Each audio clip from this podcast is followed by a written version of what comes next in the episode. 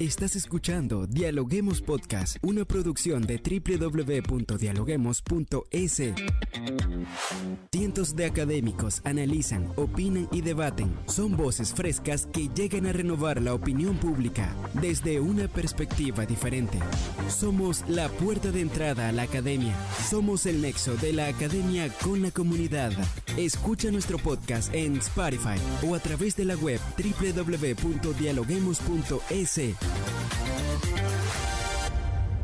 A continuación, Rangira Briseño debate junto a expertos, académicos y estudiantes los temas más curiosos del planeta. Hola, ¿qué tal amigos? Como siempre les damos la bienvenida a un nuevo episodio de podcast a través de la www.dialoguemos.es. Soy Rangira Briseño y ya estoy lista para iniciar un nuevo episodio.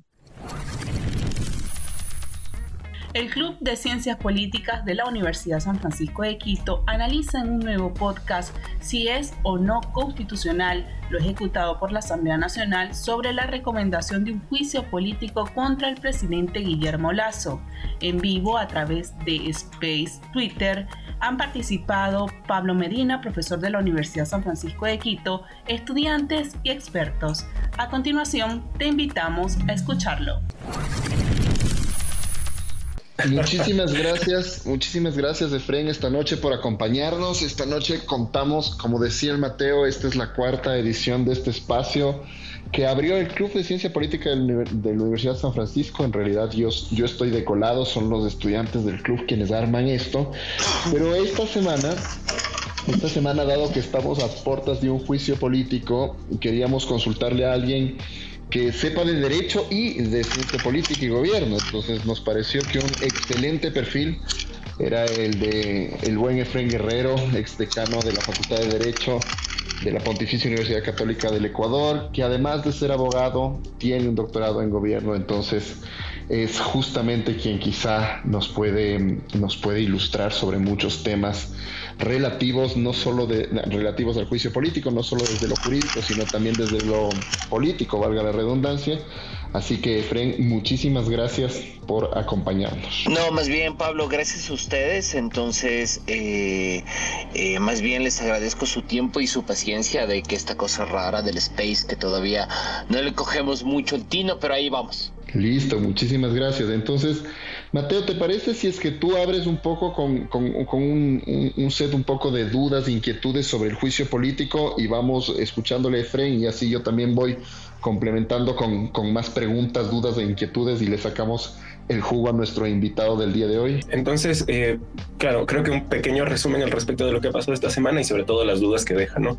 Porque ha sido un proceso cuando menos caótico, no, sé si eh, por el rango de noticias, ¿no? Que cada vez la inestabilidad política, social, no sé cómo llamarla, sin embargo, creo que ha dado lugar a muchísimas polémicas, a muchísimas controversias, a muchísimos debates al respecto de lo que está sucediendo. Entonces, claro, creo que la principal duda al respecto de esto es principalmente con el proceso en sí, ¿no? O sea, ¿qué significa? ¿Cuáles son las diferencias? Por ejemplo, con lo que se intentó hace, unas meses, hace unos meses con la muerte cruzada, en donde la Asamblea no logró los suficientes votos, en donde parece que tenían argumentos totalmente diferentes a los que se están presentando ahora. ¿Qué tiene que ver este juicio político con lo que se ha ido destapando, con lo que se intenta destapar o tal vez no existe nada, ¿no? Eh, con, con respecto al caso Encuentro, eh, ¿qué está sucediendo al respecto de lo político? Porque eso también en redes sociales ha resonado un montón, ¿no? Eh, creo que conceptualmente se está escuchando eh, el tema de golpe de Estado, ¿no? que, son asambleístas golpistas, eh, que, no hay argumento al respecto para, formular algo de este estilo y que simplemente es un golpe de Estado, un intento de desestabilización política, em, lo cual deja muchas dudas al respecto. ¿no? O sea, principalmente, en realidad algo de este estilo se puede considerar un golpe de Estado. De ser así, ¿por qué? De no ser así, ¿por qué? Y bueno, otras dudas que creo que, tienen que ver con todo esto, ¿no? Porque a la final las causales del juicio político son concusión y peculado, que creo que son palabras que a veces no, no, se está muy claro qué significan y como decía antes, ¿no? Cómo, cómo conectan con las polémicas que habíamos escuchado anteriormente, con todo este tema de las empresas públicas, con el caso Encuentro que antes se llamaba El Gran Padrino, con todos los allanamientos que comenzaron a sonar con respecto a la fiscalía. Entonces, claro, la intención de este space es tratar de ordenar justamente todas estas ideas, eh, todo este proceso gigantesco que parece que eh, trae muchísima información de todos lados, pero que comienza por fin a materializarse en estas solicitudes, que tampoco se tiene muy claro, me parece, eh, cómo funciona cada, cada parte, ¿no? Porque no, no es simplemente un requerimiento que una vez que se aprueba por alguien, pues pasa y se da lugar al juicio político, sino que parece que tiene muchísimos momentos, ¿no? O sea, tiene que ser aprobado por diferentes instituciones, después de eso hay un tiempo prolongado hasta que se llegue a dar algo, entonces, claro, hasta el tiempo. Parece que con todos los debates que están habiendo, el presidente podría salir mañana y, realmente no es así, ¿no? O sea, faltaría, me parece que más de un mes para que puedan haber resultados si es que llega a haber una aprobación. Entonces, eh, con todas estas dudas y este pequeño resumen al respecto de toda la confusión y los hechos políticos que han comenzado a sonar eh, en estas últimas semanas, pues nada, Efen, quería consultarte a ti y si es que nos puedes ayudar un poquito iluminándonos, ¿no? Con un proceso tan complicado, pero a la vez tan relevante para el país. A ver, eh, confirme que me escuchan, porfa. Sí, sí, perfecto. Ya, bacán. Entonces, eh, primero buenas noches con todos los que nos escuchan. Le agradezco al Pablo y al club de, de, Ciencias Políticas de la San Francisco por, por dar un espacio para conversar.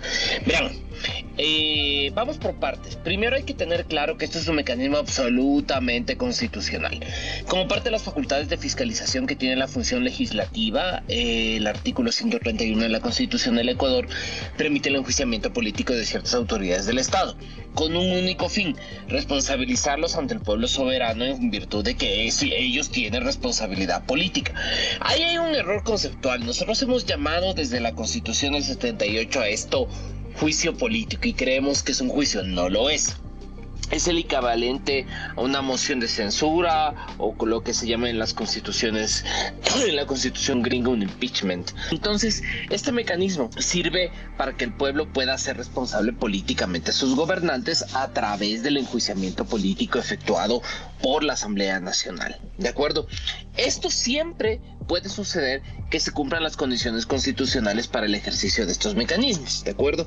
En el caso del juicio político se tiene que cumplir los mecanismos establecidos en el artículo 129 de nuestra gloriosa constitución y ahí viene el tema, ahí es donde tenemos que empezar para poder analizar lo que mismo funciona el juicio político y a veces creo que nos vamos muy acelerados y eso hace de que todo el mundo lo tome de una manera demasiado antojadiza. Entonces, hasta ahí eh, quería preguntarle si alguno de los que me escucha eh, cree que estoy claro y que la cosa se escucha bien y que vamos entendiendo lo que quiero explicar.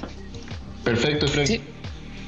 Ya, buenazo. Entonces, vamos paso a paso porque esto es, un poquito más complicado de lo que parece. Si tú coges la constitución, y quiero ponerme la constitución al frente para no ir mintiendo, eh, te plantea lo siguiente. Eh, la Asamblea Nacional, se acuerda 129, puede proceder al enjuiciamiento político de la presidenta o del presidente de la República, en al solicitud de al menos una tercera parte de sus miembros, cosa que ya pasó, ¿de acuerdo? porque ya se hizo la solicitud por parte de los asambleístas bajo una serie de elementos. Ahí es lo donde tú tienes eh, tres características, tres mm, condiciones o tres causales: delitos contra la seguridad del Estado, una serie de delitos contra la administración pública. Lo curioso es que no son todos, solamente son cuatro, concusión, cohecho, peculado enriquecimiento ilícito. Y la tercera, que esa es la versión más bestia, que es delitos de genocidio, tortura, desaparición forzada de personas, secuestro y homicidio por razones políticas o de conciencia. Entonces, eso ya pasó, pasó para el CAL el CAL en este momento, si no me equivoco, dio o pidió documentos adicionales eh, y eso hace que el asunto eh, se esté detenido el momento actual, si no me equivoco. De hecho, de las noticias dice que va a resolverla por la solicitud de juicio político contra Guillermo Lazo. este lunes 20 de marzo a las 15 horas. Es una convocatoria del CAL del Consejo de Administración Legislativa, que es la encargado de tratar la solicitud de juicio político contra el presidente Lazo.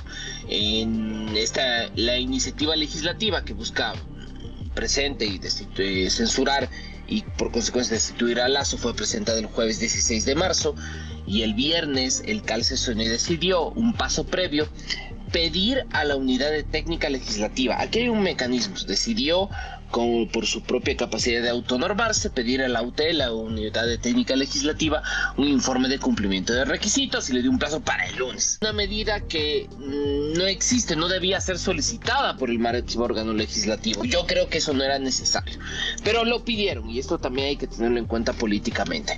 Una de las cosas que hay que tener en cuenta es que el mecanismo de juicio político, en el caso ecuatoriano, siempre ha sido utilizado de manera táctica como un mecanismo para poder eh, mantener un control del impeachment del poder. Y en eso nuestra vida política ecuatoriana eh, ha sido profundamente... Eh, han utilizado al juicio político como una, uh, una arma arrojadiza para las necesidades del gobierno o, de, o de la mayoría de la asamblea que tengamos vigente. Y ese es uno de nuestros problemas principales de nuestro sistema político, porque te genera eh, unos problemas importantes también de gobernabilidad. Pero ojo, sí hay que tener en cuenta que este mecanismo existe constitucionalmente y que se lo active no significa que esto per se genere un problema en el asunto.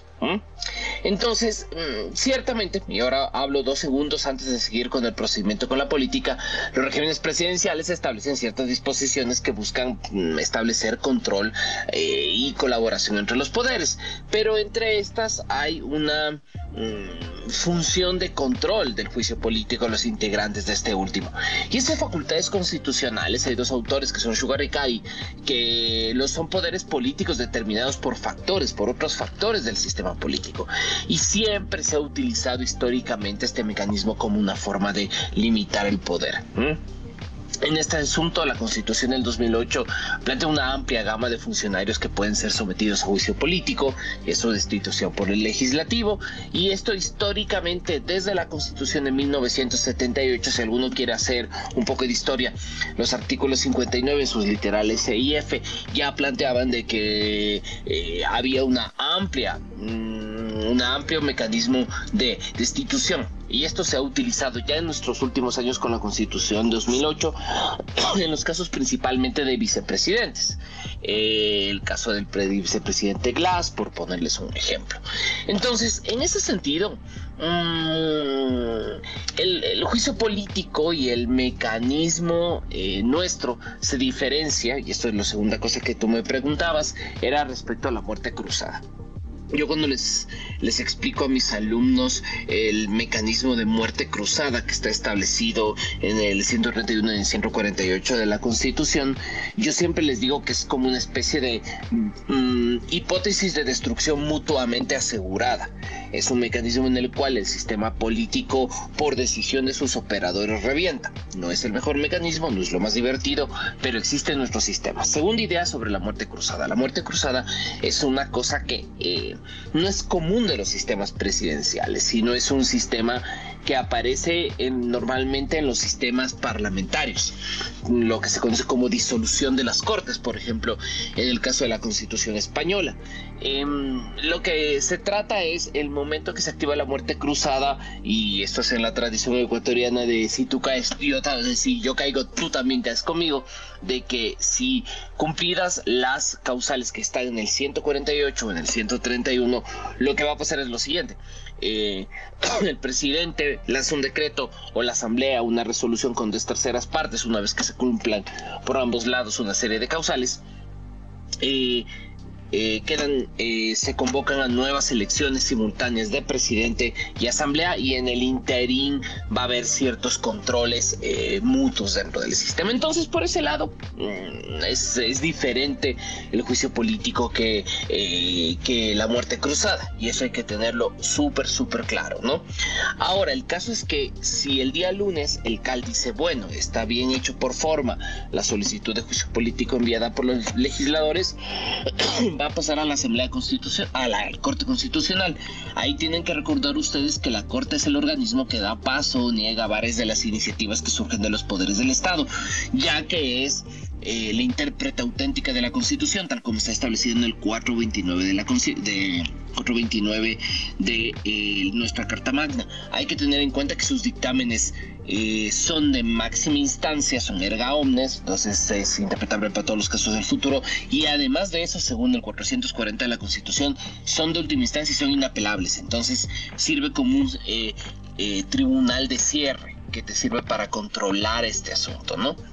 Y también la Corte tiene la ventaja de no tener control sobre el legislativo, sobre el ejecutivo respecto a este asunto, porque eh, los integrantes de la Corte no están sometidos a su vez por el mismo mecanismo de juicio político. Entonces, ahora lo que va a suceder, lo que, lo que debería suceder es el análisis de este asunto. Ahí es donde yo tengo varias dudas. Verán, ahí hay una, ahí hay una mm, dirección de la Constitución, una dirección constitucional que plantea que eh, en varios eh, dictámenes sobre juicios políticos anteriores la Corte Constitucional solo ha analizado elementos de forma. En otras palabras, la solicitud está hecha, se identifica una de las causales del 129, eh, se identifica claramente los hechos, hasta ahí y por tanto no ha habido una discusión en los dictámenes sobre la legal, sobre la constitucionalidad de la acción de la Asamblea en la solicitud del juicio político.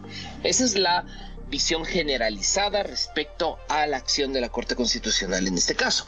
Hay la posición 2 la Corte Constitucional, dado que es el intérprete de la Constitución y es el encargado de mantener el ordenamiento jurídico de una manera medianamente funcional, aunque eso en Ecuador decir medianamente funcional es una cosa bien complicada, podría ser un análisis de constitucionalidad, en otras palabras, decir, este organismo que tiene cierta, cierta capacidad eh, de analizar la situación. Podrían ser si el acto si el acto hecho por la asamblea es constitucional. Yo les digo ambas posiciones tienen sus detractores y tienen sus fans. Y en ese sentido ustedes y yo vamos a tener que ver eh, cómo se relaciona de aquí en adelante. Si sale eso, si se autoriza el procedimiento, ahí tenemos que lanzarnos a leer al mismo tiempo la ley orgánica de la función legislativa y la constitución para ver qué sucede de aquí en adelante porque ahí se genera un procedimiento nuevo para el funcionamiento de la autoridad. Sería el primer juicio político a un primer mandatario bajo las reglas de la Constitución 2008. Entonces, una vez, eh, una vez que suceda eso, ustedes van a tener que analizar lo que pase a partir del el artículo 82, lo tengo aquí al frente, de la Constitución ecuatoriana. Te dice, vencido el plazo de 15 días señalado en el artículo anterior, el artículo anterior es el 81 que te plantea la calificación del, proceso, la Comisión de Fiscalización deberá remitir a la presidenta o presidente un informe que detalle motivadamente las razones por las cuales eh, lanzó el juicio político. Y la difusión del orden del día, con la recomendación del juicio político en el 83, eh, la presidenta o presidente de la Asamblea dispondrá a través de su secretaría la difusión del informe y en 48 horas deberá el presidente de la Asamblea, el señor Saquicel, incorporarlo al orden del día para un pleno. Y en ese pleno, ahí es donde se daría, lordalía esta situación de juicio político que absolvería o censuraría al mandatario o al funcionario y funcionaria de ser el caso. Obviamente, el presidente de la Asamblea podría requerir a las asambleístas que iniciaron el proceso, eh, dos asambleístas que realizarían este acto de interpelación, que sería comunicado al, al funcionario interpelado. Ahí, ¿qué es lo que debería hacer el presi? El presi tiene, según el artículo 84, un derecho a la defensa. Entonces, ¿qué es lo que pasaría? Ejercía su derecho a la defensa, alegando ante el pleno de la Asamblea sobre las acusaciones imputadas en su contra y por el lapso máximo de tres horas. Em, y a continuación los asambleístas llevarían adelante la interpelación por un lapso de dos. Finalizada la, la intervención, se retirará del pleno y la presidenta o presidente declarará abierto el debate en el cual podrán intervenir todos los asambleístas y exponer sus razonamientos por el tiempo de 10 minutos sin derecho a réplica. Entonces, esto no va a ser esta semana, esto no va a ser mañana. Más bien estamos en un momento en el cual eh, estamos digamos, en un momento puramente formal del proceso, comprobación de los elementos de fondo y forma, y después se va a iniciar este acto, este ordalía, este acto público en el cual se harán los juicios políticos. Ahora, recordemos que eh, tiene su elemento de morbo y espectacularidad, y el elemento de que podamos tener a un a un primer mandatario en la asamblea lanzándose un juez, eh, defendiéndose de las acusaciones hechas por sus por, por, los asambleístas siendo defendido por su por su bancada y al mismo tiempo con los medios de comunicación em, lanzando en vivo y en directo todo este asunto gracias a que ahora tenemos todo nuestro mecanismo de comunicación, pues podría, en el caso que se dé, eh, será un escenario súper complicado, porque ahí tienes elementos de no solo, y ahí sí yo les dejo esta pregunta que tal vez todos los que me escuchan veo gente que sabe muchísimo más que yo que derecho de derecho constitucional aquí conectada. Em, podrían decirme cuán qué tan bueno es para la gobernabilidad del país, un escenario como el que se está dando, ese sería un primer problema. Un segundo escenario que ustedes deberían estar teniendo en cuenta es hasta qué punto em, los elementos que se plantean en, la, en, el primer informe y en los documentos que hemos visto en las redes sociales em, se proponen como, válidos de una acusación constitucional de esas características. Yo no soy quien para decirles si estoy de acuerdo o no, yo en eso creo que uno tiene la responsabilidad de poder primero escuchar qué es lo que piensan todos los demás. Ahora, solo para contarles el final, para ya de terminar esta intervención, el artículo 85 dice lo siguiente, para que estemos claros, ¿no? Eh, ustedes van a tener este procedimiento especial, eso sí, que tengan en cuenta que desde el artículo 86 hasta el artículo 95 tienes este proceso de enjuiciamiento político de presidente o presidenta, que es un sistema súper especial por esta característica del primer mandatario, jefe de Estado y jefe de gobierno, como plantea el 141 de la Constitución. Ahorita estamos en el lugar del artículo, entre el artículo, si me preguntan dónde estamos, estamos entre el artículo 88 y el artículo 89. Eh, se va a dar un dictamen de, admisibilidad, debería o no, dependiendo de lo que decida el CAL, em, em, el Consejo de Administración debía remitir a la Corte Constitucional para que emita el dictamen previo de admisibilidad. De no completarse dentro del mencionado plazo, eh, que si les puede dar un plazo adicional de tres días, eh, pues se ordenaría el archivo inmediato de la solicitud de enjuiciamiento. Entonces aquí el CAL puede tomar dos decisiones.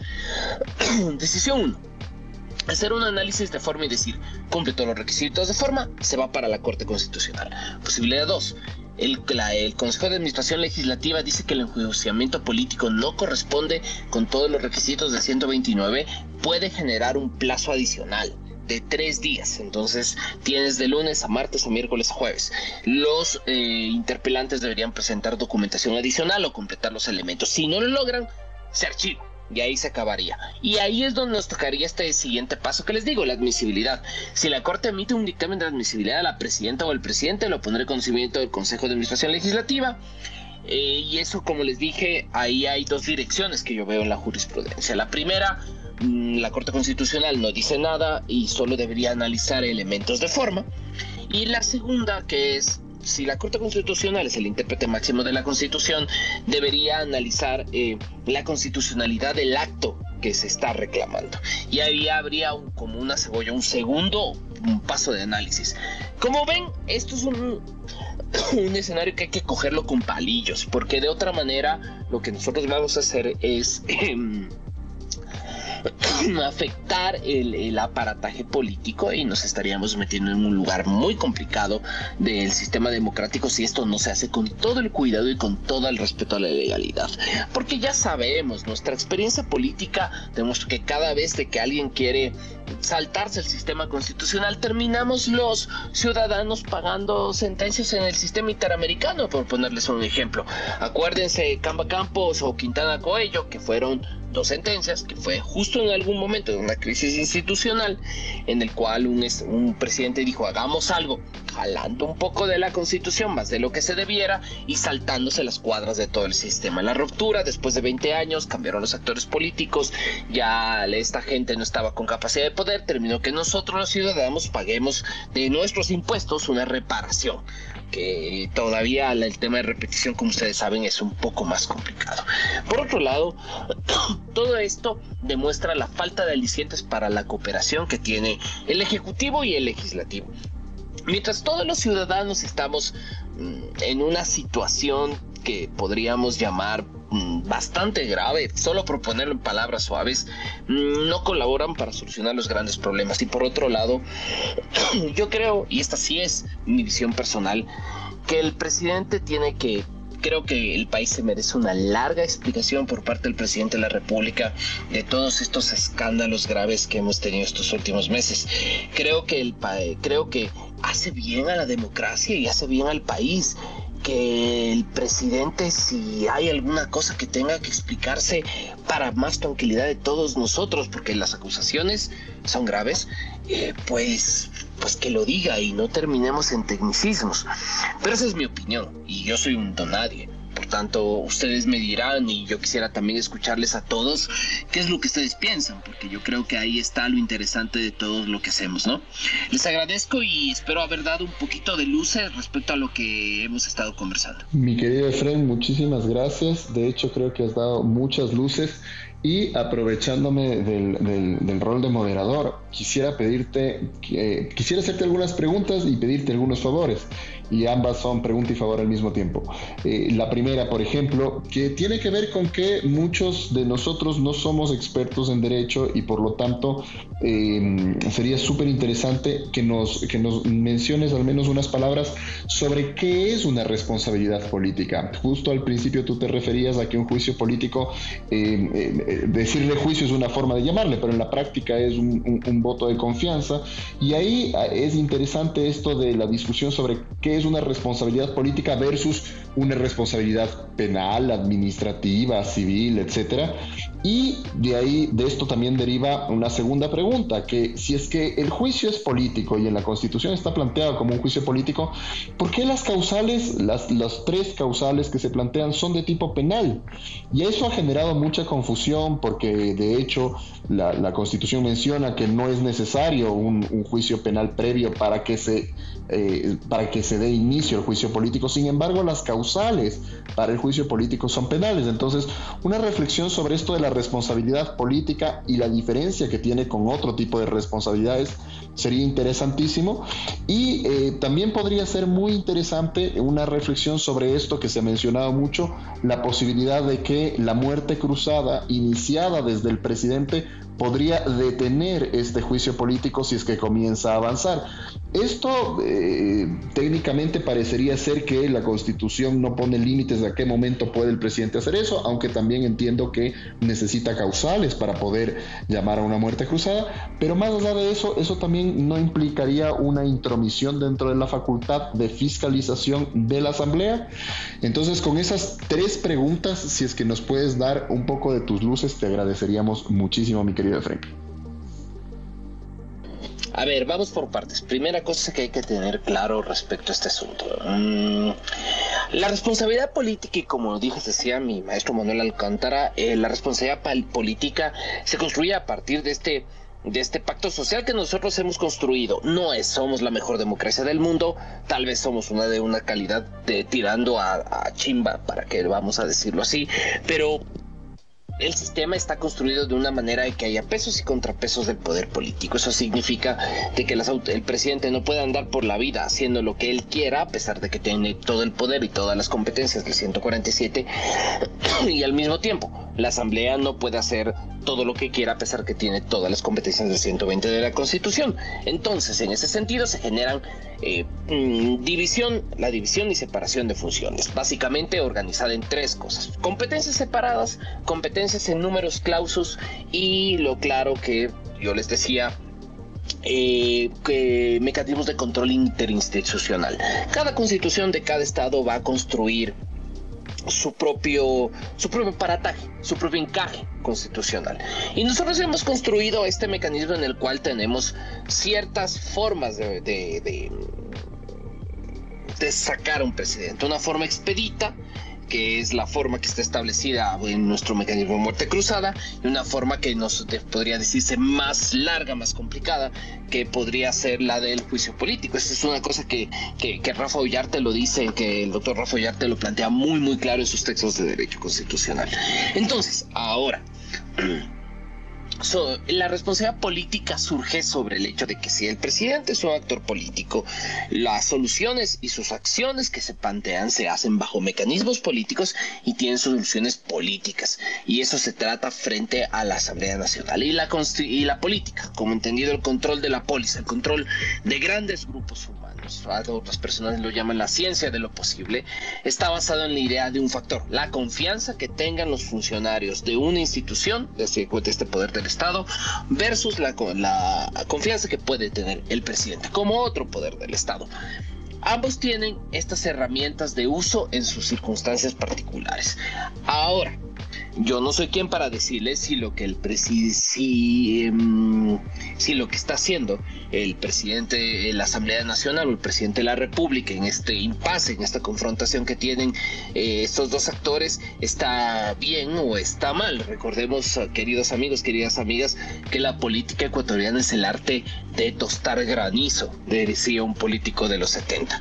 Y por tanto, cualquier cosa que suceda va a parecerse y puede moverse en el lapsus de esta operación política que se está dando, que se está dando en movimiento y que desgraciadamente los ciudadanos también la vemos como parte de, parte de, este cúmulo de desgracias que parece el año 2023, porque nunca es bonito, a pesar de que por más bien o por más mal que te pueda caer el presidente Lazo, por más bien o que por más mal que te pueda caer la Asamblea Nacional, viendo a gente que eh, que en vez de solucionar los grandes problemas nacionales, eh, más bien se coge del gasnate por nuestros sueldos y a mí sí me preocupa, no sé ustedes. Pero bueno, volviendo ya, saliendo de mi comentario personal, ahora analizando lo que me pedías, la última pregunta, Pablo, era sobre la muerte cruzada del presidente de la Asamblea. Según el 148 de la Constitución, el presidente tiene un tiene tres chances para, para, utilizar la muerte cruzada, como el botón de destrucción nuclear, como, como trataba de, ilustrarles hace un minuto. La primera idea que te plantea el 148 es, uno, cuando se hubiera arrogado, cuando la Asamblea se hubiera arrogado funciones que no le competen constitucionalmente. Pero él también ahí necesita un dictamen favorable de la Corte Constitucional. O si de forma reiterada o injustificada obstruye la ejecución del Plan Nacional de Desarrollo y eso implicaría una motivación fuerte por parte del presidente respecto a qué parte del plan eh, de desarrollo que él llama creando oportunidades la Asamblea no le deja de manera reiterada e injustificada operar o por grave crisis política o conmoción interna. Como ves, esa tercera es ese lugar que es, como dicen los adolescentes, la carta trampa. Ahí cualquiera puede entenderlo de la manera que tú creas conveniente y esa facultad obviamente eh, solo puede ser ejercida en los tres primeros años de su mandato. Ahorita vamos 22 meses, como nos han repetido incesantemente eh, las redes sociales por un mm, comercial que yo califico un poco de, de, no sé la palabra, desatinado. Ahora, en un plazo máximo de siete días después de ese de que si hiciera eso lo de Guillermo Alberto Santiago, el Consejo Nacional Electoral convocará a elecciones legislativas y presidenciales para el resto de los periodos respectivos y el la presidenta o presidente podría hasta que se cumpla el final del proceso, expedir decretos leyes de urgencia económica que deberían ser aprobados, que podrán ser aprobados o derogados por una siguiente asamblea. Yo creo que si tú me preguntas, ¿el presidente podría eh, utilizar el botón de destrucción de poder? Puede. Ahora, ahí tenemos un problema. Em, eh, ahí se generaría un bloqueo mayor de lo que tenemos ahora yo creo que, que de hacerlo estaríamos entrando en una especie de terra incógnita en materia constitucional, porque en ningún, a ver, ni en la jurisprudencia, eh, ni en, para mí, Ustedes pueden tener una mejor opinión que la mía en este aspecto. Ni la jurisprudencia, ni la ley orgánica de la función legislativa, ni la eh, ley orgánica de garantías jurisdiccionales contra el constitucional te establecen qué se conocería primero en primer lugar. Por otro lado, em, en ningún sitio dice que no se puede utilizar este mecanismo para generar un mecanismo de control político. Entonces, yo no sé, yo no sé, yo, yo les voy a decir mi conclusión. Yo no sé si sea lo más sensato en este momento de tiempo lanzarnos esa terra incógnita en materia, en materia constitucional. Eh, ¿Y saben por qué? Porque creo que, que tenemos que utilizar los mecanismos democráticos. Eh, si ahora el presidente de poder hacerlo, puede hacerlo. O sea, yo no lo veo una, yo no veo una limitante. Ahora obviamente ese decreto también puede estar sujeto al control constitucional y se puede presentar una acción pública de inconstitucionalidad. Se me ocurren ideas de lo que sucede en este caso. Pero como ven, ahorita lo que está sucediendo en mi humilde visión del mundo, si alguno de ustedes juega ajedrez, está dándose una, eh, un escenario de Zugzwang. El Zugzwang es en el ajedrez esta figura en el cual cualquier jugador que mueva una cosa en la cancha eh, en, el tablero de ajedrez genera un error no forzado a cualquier, a los dos, a los dos operadores y en cualquier escenario la partida se va a acabar de una manera muy fea. Eso creo que está pasando. El problema es que es gestión pública y cuando estamos hablando del gobierno, cuando los estados se dedican a gastar su energía y su tiempo en, en, en, en esta altísima alta política, porque estamos hablando de, de la división de poderes y los y la y la relación entre los poderes del Estado, se olvidan de las situaciones de la gente común y después de que en este momento la, la gente se está muriendo de muchas causas, con, desde el clima, pasando por la seguridad, pasando por la obra pública, pasando por un terremoto de 6.8. Em, creo que debemos enfocar las energías del país y de nuestros políticos a construir mejores relaciones entre ellos. Desgraciadamente no nos escuchan. Y aquí hay algunos que, que, están conectados que son parte de esta jugada y desgraciadamente no nos escuchan. Y eso yo sí les voy a decir, vean, baje la confrontación que la gente se está muriendo. Eso era lo que yo les quería decir. Muchísimas gracias, Efren. Eh, Mateo puede reasumir su rol de, moderador. Me pasas a mí la tarea complicada, no mentira. Eh, muchas gracias, Efren. Creo que, eh, como mencioné al principio, ¿no? Realmente eh, poder primero resumir todo, todos estos hechos que parece que son, primero, tan rápidos, ¿no? Se ocurre uno sobre otro de una manera tan tan consecutiva y por otro lado eh, confusos hasta cierto punto, porque parece que todo el mundo tiene... Eh, es un estado de tensión política tan gigantesco en donde cada movimiento cuenta, sin embargo tampoco parecen que estos movimientos sean muy, premeditados en ciertos momentos. Y, claro, también quería aprovechar para resumir todo lo que hemos discutido, sobre todo con Pablo en estos últimos spaces, em, que se ha reducido en crisis política extendida, pero a tal punto que eh, tantas noticias parecen eh, difíciles de, primero, de poder creer y segundo, de poder digerir una vez que ya percibes todo lo que está sucediendo alrededor. Y desde el primer space que tuvimos acá eh, con Pablo, pues hablamos, por ejemplo, de, lo que representó la consulta popular para Guillermo Lazo, de lo que representó al respecto de, de, lo que puede ser su popularidad, su confianza, su credibilidad como entidad política, todo lo que pasó después, toda esta lucha, ¿no? Esta, este intercambio de declaraciones con Nebot también dejó muchísimo lugar a, la interpretación y, y últimamente todos los debates que se dan al respecto de gobernabilidad y, claro, mientras nosotros estamos, debatiendo al respecto de todo esto, pues hay, hay un, un, elefante gigante en la habitación del que no se discute, que realmente es muy importante, que es lo que está sucediendo alrededor, la crisis de seguridad, la crisis eh, hasta ahora mismo lo del clima, lo del terremoto, que bueno, terremoto, temblor, ahí en cuanto a las definiciones tampoco, eh, tampoco hay mucho acuerdo, pero es, es realmente eh, preocupante cómo está sucediendo sucediendo esto. Entonces, eh, quería aprovechar eh, este punto, Efraín, para, para, preguntarte al respecto de, eh, primero, ¿qué, ¿qué, actividades pueden ser responsables y premeditadas de ambos lados, ¿no? Porque tú mencionas que estamos en un estado siguiendo lo de ajedrez, ¿no? En donde cualquier movimiento podría hacer que termine esto de manera muy fea, que realmente ninguna bancada política termine con, con un beneficio exacto. Pero por otro lado, pues todo se está moviendo en tal dirección. Aún, aún existe cierto movimiento, cierta exigencia que se pueda hacer, ya sea de la ciudadanía o desde los medios de comunicación o desde algún punto de poder, no sé, eh, para que esto no resulte en un hecatombe. O por otro lado, parece que todas las fichas ya están lanzadas y el, el engranaje se está moviendo hacia un final sin retorno. No sé si me explico. Ahora creo que tenemos que hacernos la pregunta de si alguna vez los políticos ecuatorianos nos han escuchado desde el 78 o desde 1830.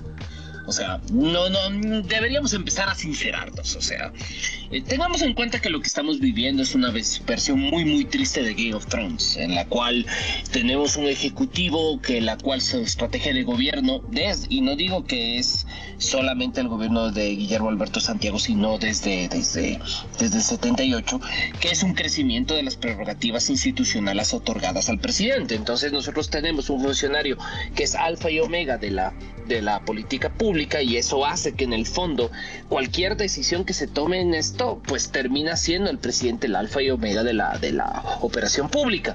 Eso es lo que se llamaba Guillermo Donnell una democracia delegativa y ese es el problema. Después de que nosotros votamos le delegamos un cheque en blanco al presidente de la república para que haga lo que él crea conveniente porque nosotros creemos en él y se rompió esta dinámica de, del control ciudadano del poder político y eso es un primer problema que estamos teniendo aquí. Segundo lugar, tenemos una asamblea. Esta asamblea, em, por más que te caiga bien, que te caiga mal, también tiene unas responsabilidades que tiene que cumplir, entre ellas el control y la fiscalización de los actos del Estado. Entonces, lo que tú tienes aquí es una volatilidad y falta de... Em, de mecanismos y no tienes alicientes institucionales tampoco para cooperar. Es bien interesante eso, no hay en ningún sitio de la legislación algo que le diga al presidente me, convendría trabajar en las, con la asamblea más, a excepción de un número reducido de asambleístas para la presentación de proyectos de, de, ley cuando son interpartidarios, cuando son entre varias bancadas. Es el único lugar donde existe algún tipo de mecanismo de cooperación entre que da alicientes a la cooperación. Y, y, en eso significa que esta, que esta volatilidad, tanto institucional como, como organizativa, hace que nuestro sistema regulatorio, tanto constitucional como legal a nivel de ley orgánica, no esté diseñado para la cooperación. Y eso hace que tú tengas unos escenarios de, por ejemplo, gabinetes monocolor y eso hace que, que las pautas, por ejemplo, de reclutamiento de los ministros se respondan más a criterios ideológicos, técnicos, de género y principalmente de fidelidad con el proyecto, este tema de la alineación, de que estamos alineados al proyecto, que con la intención de incluir a determinados actores políticos y sociales con miras a garantizar al mecanismo. Y eso es lo complicado. También nosotros como ciudadanos somos súper judas en ese aspecto, porque nosotros le decimos al presidente, ay, ya empezó a hablar con eso, se vendió por favor, por favor, empecemos nosotros también a actuar como adultos responsables de que estamos subidos todos en este barco y que necesitamos tener unas ciertas mecánicas cooperativas. ¿Por qué? Porque las tendencias que nos pueden dar este tipo de desconexiones nos llevan a los peores nombres de la historia, porque si empezamos a desconectar a la política de los ciudadanos, eh, se generan mecanismos identitarios, tribalistas, eh, centrados en el conflicto, incapaces de poder construir cualquier tipo de acuerdo. Y eso hace que, estemos en esta situación súper desesperada, porque eh, en este punto, hasta que hasta qué punto, valga la redundancia, la Asamblea y el presidente realmente piensan en nosotros y no piensan en este ajedrez que se ve apasionante, que es que aquí es, es, un bordado de palillos emocional y, muy, muy, muy simpático de ver desde afuera y se puede escribir mucho y armamos space, que aquí hay un montón de gente que está unida y que quiere conversar de cosas, pero en el fondo hay problemas institucionales fundamentales que implican que, que, que, que la RC, el Partido Social Cristiano, la ID, la Banca de la Corona Nacional, los independientes, la CONAIE, eh, se sienten a hablar. El problema es que no se sientan a hablar y yo creo que en el fondo es porque nosotros como ciudadanos fallamos, fallamos porque nos elegimos a ellos. Vale, eso es lo que les quería decir. Muchísimas gracias, Efraín. Eh, Pablo, no sé si tengas algún comentario al respecto, sobre todo en el ámbito político y, lo que se refería, ¿no? Cómo eh, parece que se ha comenzado a demonizar un hecho que es esencialmente democrático, como es la comunicación entre bancadas y la búsqueda de cooperación, que al final se vio tan deteriorada que terminamos en un estado como este. De hecho, muchas gracias, Mateo. Eh, hay algunos temas que me parecen interesantísimos que ha tocado Efraín. Uno es este tema de la democracia delegativa, para, usando el, el tema de O'Donnell, pero sobre todo de desde el punto de vista de eh, cómo sistemáticamente desde el año 78 se ha ido reduciendo el rol de la Asamblea Nacional del Congreso. Siempre con esta idea de que el Congreso es un, digamos, casi casi la fuente de todos los males de la política ecuatoriana, entre otras cosas porque no se ponen de acuerdo, porque piensan solo en sus intereses y no en los del país, etcétera. Pero yo quisiera pedirle a Efraín una reflexión sobre, ¿no es esto un círculo vicioso? Es decir, si es que le quitas responsabilidad a la Asamblea, los partidos políticos, por tanto, no ven ninguna necesidad en preparar mejores cuadros ni disputarse la Asamblea si es que ya no tiene tanta importancia. Y al tener cuadros de baja calidad en la Asamblea, evidentemente el desempeño es bastante malo, ah, combinado con lo que mencionó Efren sobre la falta de incentivos para la cooperación. Y finalmente tenemos un círculo en donde eh, la política nacional se reduce a un, eh, a un ejecutivo que le echa la culpa al legislativo de sus males. Y, pregunto esto porque también, eh, más allá del desempeño de la Asamblea, hay también este, este, esto que se ha posicionado mucho en la opinión pública últimamente, que es el tema del famoso bloqueo del legislativo al ejecutivo, que a mí me daba un poco la atención porque cuando estábamos revisando hace poco y veíamos que el Ejecutivo había mandado siete proyectos de ley a la Asamblea, cinco de ellos han sido procesados. Entonces, mm, uno podría decir, bueno, pero es que no manda más justo porque no sabe que no se los van a pasar. Puede, puede ser, pero al menos en términos de los números que podemos constatar, que es, digamos, una información a la que accedemos, no podemos acceder a la, a la voluntad o discusiones del presidente, pero en esos números uno ve que este, este, este mm, famoso bloqueo no se da. Entonces, quizá una reflexión sobre el rol de la Asamblea, este rol de la Asamblea actual, pero de la Asamblea también en esta perspectiva histórica que nos estaba proponiendo Efren desde el 78 hasta ahora. El, cada vez es menos, tiene menos, eh, menos importancia Ahora ya, por ejemplo, en términos del presupuesto general del Estado, tiene que aprobar el presupuesto, no, no, no, no, no, no puede modificarlo, etcétera. Entonces uno ve que se ha ido reduciendo el rol de la Asamblea. Eso por una parte. Por otra parte, sería muy interesante que una reflexión sobre lo que pasa luego. Es decir, si es que se destituye el presidente, el vicepresidente asume y esta es una salida política ¿A qué? ¿Nos, mejora la situación política? ¿En qué sentido? Y si es que no se le destituye, también esta reflexión sobre, eh, yo hace poco tiempo decía que a mí eh, me es motivo de optimismo el que todavía estemos discutiendo causas institucionales, es decir, que todavía no estemos buscando la forma de justificar cómo, por qué ya votamos a un presidente de la presidencia, o sea, si es que es porque era loco o porque abandonó el cargo aunque estaba en la oficina. Al menos esta vez estamos encauzándolo por, por vía institucional y como mencionaba Efren al principio, por vía constitucional. Pero si es que eso no da salidas a lo que planteaba también Efren, que es las necesidades más básicas de la gente, ¿Qué se puede vislumbrar? Es decir, la institucionalidad otra vez nos ha fallado y por lo tanto se resolverá en las calles. Sobre estas dos cosas me encantaría poder escuchar la opinión de mi querido Efraín. Chuta, también pídeme el premio Nobel de la Paz, algún tipo de situación adicional. Ya te de pedir lo mismo. A ver, a ver, verán, verán, verán yo que creo, ahorita vi un comentario de, un, de uno de, las personas que amablemente está utilizando su tiempo para escucharnos hoy, eh, un señor Diego Andrade que dice, ¿cómo va a decir que la asamblea no le bloquea? Si es el cuarto intento de golpe de Estado, por favor. Entonces le digo, la pregunta es, estos son cuatro intentos de golpes de Estado.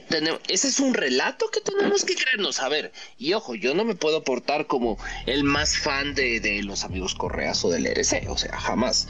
Pero sí les puedo decir que hay un mecanismo constitucional que existe y que si se activa y funciona, pues echa para adelante.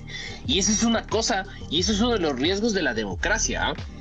La democracia tiene que ser entendida, como decía Jacques Derrida, como una eterna promesa, la eterna promesa de una mejora de las condiciones de vida de las personas. Y eso después se traslada a una serie de problemas. Yo lo que estoy viendo es que em, tenemos un momento nuevo en, en, la mecánica política. Y yo creo que esta mecánica política eh, se está iniciando, y yo les pongo mi visión del mundo, una una silenciosa pero complicada y que puede ser también muy peligrosa pero también muy desafiante em, eh, transición democrática. Transición a algo nuevo que yo no sé si sea bueno o malo pero es una transición. ¿por qué?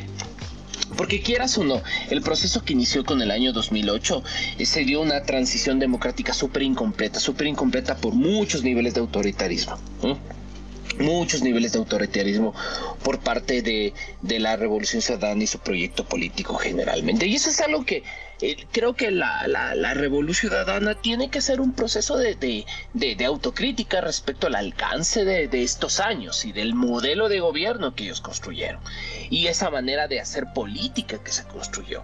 Tal vez eran buenos planificando, tal vez bueno, eran muy buenos ejecutando política pública, pero por otro lado hay el elemento de pero el qué, y ahí vienen estas cosas, acusaciones de corrupción, acusaciones de autoritarismo, rupturas también del sistema, sus propios mecanismos, sus propios miedos respecto a la, a, la incapacidad de poder generar un proceso, eh, un proceso político sostenible en el futuro eh, que generó este tema de, que el presidente Correa quiere candidatarse nuevamente, el tema de candidatizarse como vicepresidente de, Andrés Arauz, o sea, recordemos un poco el pasado, no nos olvidemos de eso.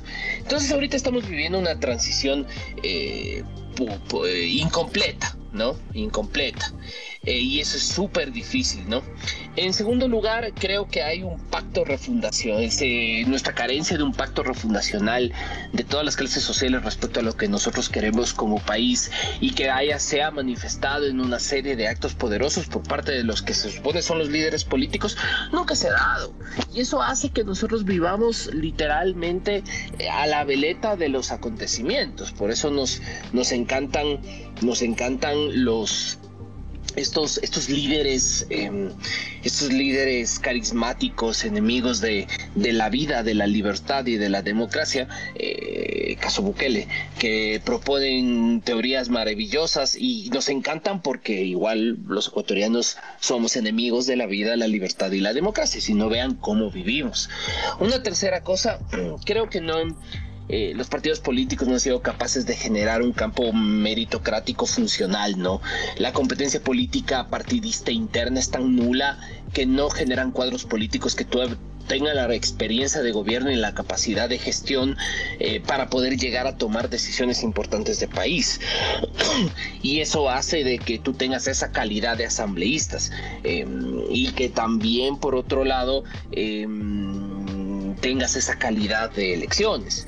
Y finalmente creo que mm, como no permitimos este, este, estos ajustes regulatorios que pudieran ayudarnos a que la gente que tiene poder se siente en santa paz para poder tomar decisiones y que dialogar no sea vista y que dialogar con todos los actores políticos de manera transparente sea vista como un estilo de gobierno democrático y no sea vista como cobardía, cobardía, porque eso es lo que tenemos por cobardía o venderse a las respectivas cosas o esta lógica tribalista de extremos, hace que nos vuelve profundamente, profundamente extraños los unos a los otros. Eh, y finalmente hay una reflexión que estaba viendo, Diego Gortaire eh, puso ahorita un mensajito que dice, hace un mes era imposible el juicio político, tanto a nivel jurídico como político.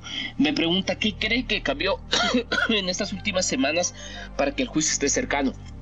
Eh, yo creo que lo que cambió es que ahora tienes más data y tienes más discusión pública gracias a muchos medios de comunicación que pueden utilizar los espacios digitales como un mecanismo para construir y reconstruir la data a mucha más velocidad que la prensa escrita. Y eso hace que ahorita el juicio político años 80 duraba meses y era parte de una dinámica mucho más amplia, mucho más de largo plazo.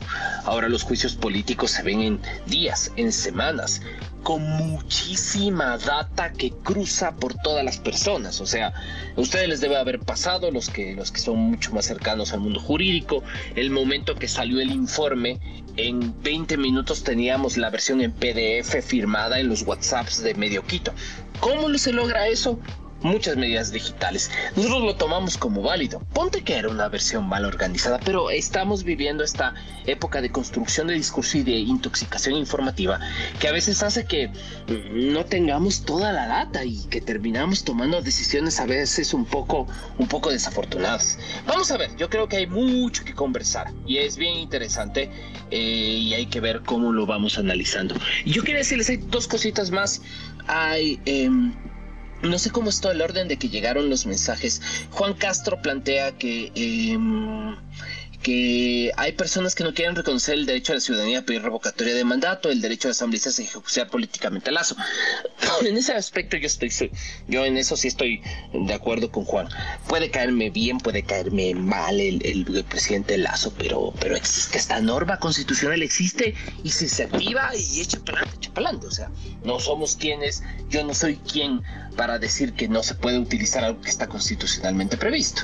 Y Andrés Jacome es Luque tenía el conocimiento y experiencia suficientes para el cargo. Mm, chuta, eso es algo que hay que tener claro, ¿no? Em, en eso mm, me cogiste en curva porque no sé qué pasa en el orgánico funcional de la empresa de la empresa coordinadora de obras de, de, empresas públicas que podía y cuáles los requisitos que podría tener este funcionario y cómo se podría elegir.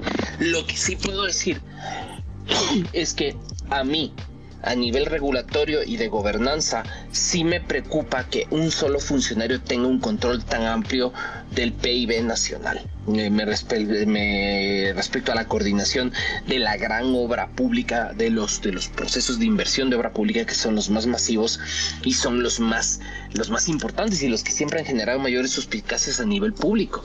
Entonces yo creo que ahí es el, el detalle más importante que habría que analizar en este caso. Ahí sí me cogiste en curva, Andrés, no quisiera mentirte y decirte una cosa que no fuera cierta. Y eso es. Muchísimas gracias, Efraín. Mateo, te doy el paso. Comenzamos a tener un montón de comentarios. Primer episodio que, con, el, que contamos con tanta interacción. Eh, muchísimas gracias, Efraín, por eso. La verdad es que eh, creo que todos los comentarios que has hecho han suscitado justo eh, este tipo de dudas. Y, creo que es emocionante, primero, ver el interés, a pesar de que también hay esta crítica, ¿no? De, de cómo otros asuntos que tal vez en importan, bueno, no, tal vez, eh, realmente tienen muchísima más importancia al respecto, pero al menos hay en, este tipo de discusiones institucionales cierta riqueza y, creo que profundizar y problematizar también ciertos discursos políticos que, se acercan a buenos contras malos o golpistas contra qué sé yo, o etcétera, etcétera, es, es positivo al respecto de tanto entender en qué consiste un proceso que al final no es simple y por otro lado, qué, qué otros tipos de, de problemas pueden existir al respecto y, que, al final parece que todo un dominó, ¿no? O sea, al respecto de cómo lo de Lazo y, me quedé pensando también en, en, la pregunta que si bien no me la hicieron a mí, creo que también tiene muchísimo que ver eh, en esta pérdida de credibilidad de Guillermo Lazo y, y, a la final creo que un punto de inflexión podría ser hasta el tema de la consulta popular, el resultado con el que, con el que se enfrentó y, este, este determinante que también se ha politizado de alguna forma, ¿no? Este, el discurso de que supuestamente esta fue por primera vez la demostración ciudadana de la insatisfacción con el gobierno, ¿no? O sea, como eh, la consulta popular se vendió en muchas ocasiones como una especie de termómetro de la popularidad o de eh, qué tal se lo toma el presidente y al momento en que pierde, también esta retórica que obviamente politizada eh, a conveniencia, pues se comienza a decir que es un pueblo que está harto del gobierno, etcétera, etcétera.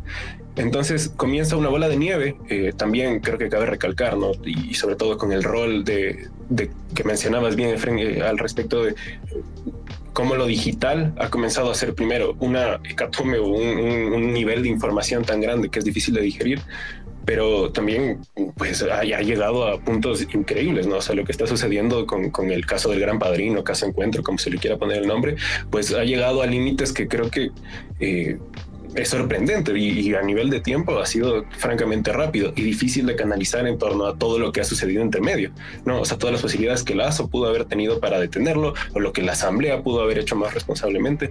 Entonces deja bastantes factores a colación. Entonces, eh, después de ya más de una hora de conversación, pues eh, quería preguntarte, Fren, si es que tienes algunas conclusiones al respecto de todo lo que hemos conversado, eh, si es que quisieras ahondar en alguno de estos puntos para ir terminando con la conversación e igual tal vez abrir una sección de preguntas en caso de que las personas que están conectándose quieran hacerlas, pues pueden escribirlas. Justo estaba, estaba viendo que hay bastantes comentarios en en nuestro post. Entonces, si es que desean hacerlas de frente, te doy la libertad de contestar las que consideres que puedan enriquecer un poco la discusión del tema y, eso, ¿no? Para, para ir cerrando. A ver, yo quería agradecerles y perdón que esté con la voz súper rota, estoy con, un gripazo que estoy ahí luchando valientemente para no caer en él, pero eh, hay tres cosas que yo quería decirles, verán. La primera es que se vienen turbulencias, este proceso va a ser complejo, este proceso van a saltar un montón de business democráticos. Eh, la gente va a decir cosas muy horribles. Y yo estoy viendo en este chat mucha gente que tiene la capacidad de poder decir cosas públicas. O sea, estoy viendo conectados desde desde gente que habla muchísimo de internet, profesores universitarios, diplomáticos, asambleístas, a ellos quisiera decirles principalmente eh, que, que si no nos bajamos las armas y que si no nos dedicamos a, construir país, en vez de cogernos el gaznate el uno al otro, em, no vamos a salir para adelante. Entonces, en términos de gobernanza, tenemos que generar un proceso de transición de conflicto autolimitado y, que pueda controlar nuestro propio diseño institucional y poder a través de controlar este proceso institucional eh, generar movimientos en el modelo económico capaces de poder dar herramientas para poder salir del abismo horroroso en el cual estamos metidos. Esa sería la primera cosa que yo quisiera poner encima de la mesa para poder operar. La segunda idea, es hay que generar un proceso muy incluyente eh, de toda la gente. ¿Por qué? Porque la política ecuatoriana actual es básicamente la misma política antigua con TikTok e Internet. Caciques, clientes y patrones que hace que simplemente que los nuevos actores, los que se dicen jóvenes de la política, jueguen a la vieja política con las viejas élites partidistas que han sabido adaptarse a los cambios del sistema. Y siguen actuando con las viejas prácticas que se cruzan precisamente estas que el electorado está harto y que lo rechaza y, se ve en la asamblea y eso puede generarnos un entorno y una llegada de la antipolítica de los aparatajes mesiánicos de del populismo de cualquier color político que bien nos hace un montón de daño. En mi, tercera cosa que quisiera decirles es, em, creo que también implica, todo esto que está pasando tiene que llevarnos a la, a la reflexión ciudadana em, respecto a lo que decimos, a lo que hacemos y cómo tratamos al otro. En, respecto a su visión política.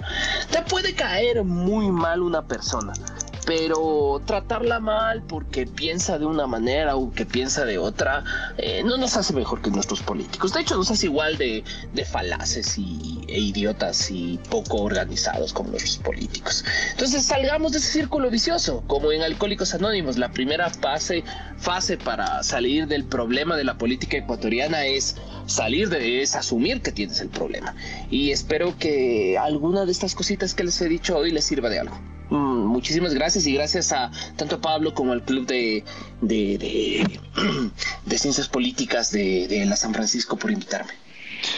Muchísimas gracias a ti, Efren, por, por aceptar la invitación. Eh, de hecho, creo que ha sido un excelente espacio de conversación. Muchas gracias por tu tiempo, por, por, tus luces al respecto y, simplemente hacerme eco de este último mensaje. Esto de construir política no es como ser un hooligan. Eh, construir política también tiene que ver con esta actitud de sentarnos justamente con los que piensan diferentes, porque con los que piensan igual es relativamente fácil. Y no puedo dejar de agradecerle al Club de Ciencia Política de la Universidad de San Francisco, que ya ha hecho de esto una, una, una costumbre. Cada 15 días nos, nos reunimos a conversar, así que a todos los que nos escuchan, si es que les interesa seguir escuchando cosas sobre política, seguramente nos veremos cada 15 días y le dejo al Mateo para que se despida oficialmente ya que él es el representante del club. Gracias, Pablo. Eh, pues sí, recalcar en eso, que si es que les gusta este tipo de temas, eh, ya tenemos primero algunos episodios grabados. Hemos hablado desde discusión al respecto de lo que denominábamos opinología, sobre a quién eh, se debe escuchar, también al respecto de la consulta popular. Entonces, tienen todas estas opciones y les invito igual a seguir al Club de Ciencia Política, a seguir a Pablo, a seguir a Efren, que no necesita nuestra promoción, pero igual creo que cabe recalcar esto, ¿no? Y y que tengan en cuenta esto, que cada dos semanas vamos a tener episodios de este estilo, vamos a tener distintos invitados. Quién sabe de qué vamos a hablar, porque la política ecuatoriana se mueve eh, a un ritmo que a veces nos deja a todos un poco por atrás, pero esperamos que contar con su presencia, contar con sus preguntas.